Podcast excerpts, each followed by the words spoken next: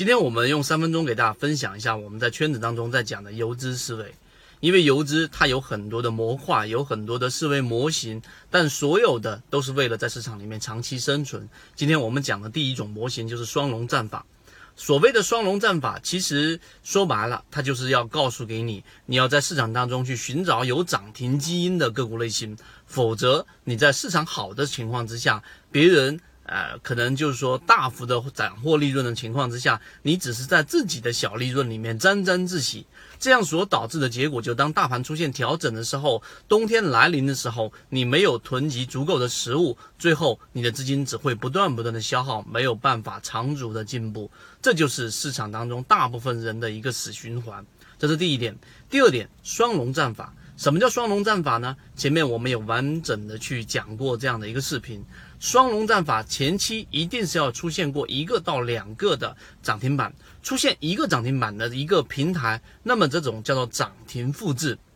因为涨停它是有基因的，那么股票你可以把它想象成一个小孩，那只是人类的这一个基因要最终表现出来，可能得花上十几年，甚至二十多年，甚至有一些隐性的基因，可能到了晚年几十年之后才最终表现出来。那么在股票当中呢，也同样具有基因，只是这一个基因呢，它的周期。不一定是像刚才我所说的要非常长，或者我们换一个角度去说这一个问题，就是当一个周期拉长的时候，它的基因可能永远都不会表现出来。你不可能说一年前的一个涨停板对今天的个股还有影响，几乎都已经消失殆尽了。所以这里面反推出一个结论，就是这一个基因在时间周期越短的情况之下，它表现出来的概率就越大。这一点游资非常清楚。所以游资一般情况之下会选择在短期内，什么是短期呢？可能是在一个星期到两个星期，也就是五个交易日到十个交易日左右，甚至于长一些的，可能在二十个交易日左右的一些涨停个股，往往会成为游资狙击的一个对象。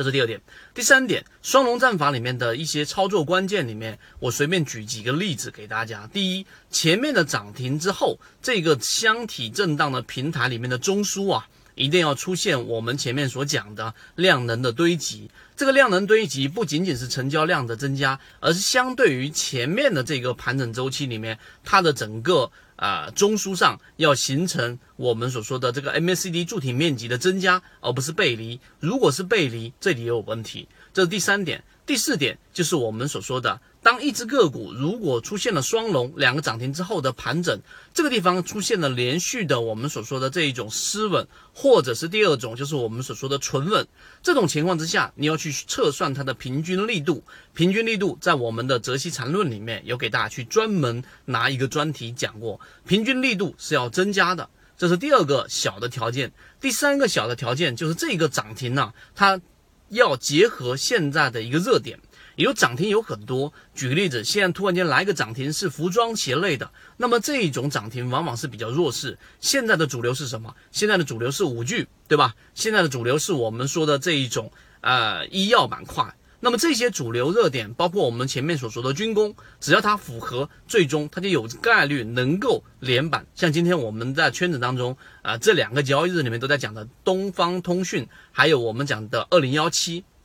东信和平，东信和平这只个股就是我们所说的双龙战法的标的，现在已经三个板了。当然，这种三板，有人拿了三个，有人拿了两个，有人拿了一个，这里都不是重点，重点是在行情好的时候，游资要打的就是我们所说的确定性。所以我们在游资思维笔记里面要给大家重申一下，讲这一个专栏，讲这一个模块的最终目的，不是要让大家成为游资每天盯盘，而是我在课程当中重复提到的，我要让大家在前面的模型搭建好的情况之下，更加靠近起爆点。好，今天我们的分享就这么多。更多完整版的视频可以直接找到我们的呃游资思维笔记的专栏详细学习。好，和你一起终身进化。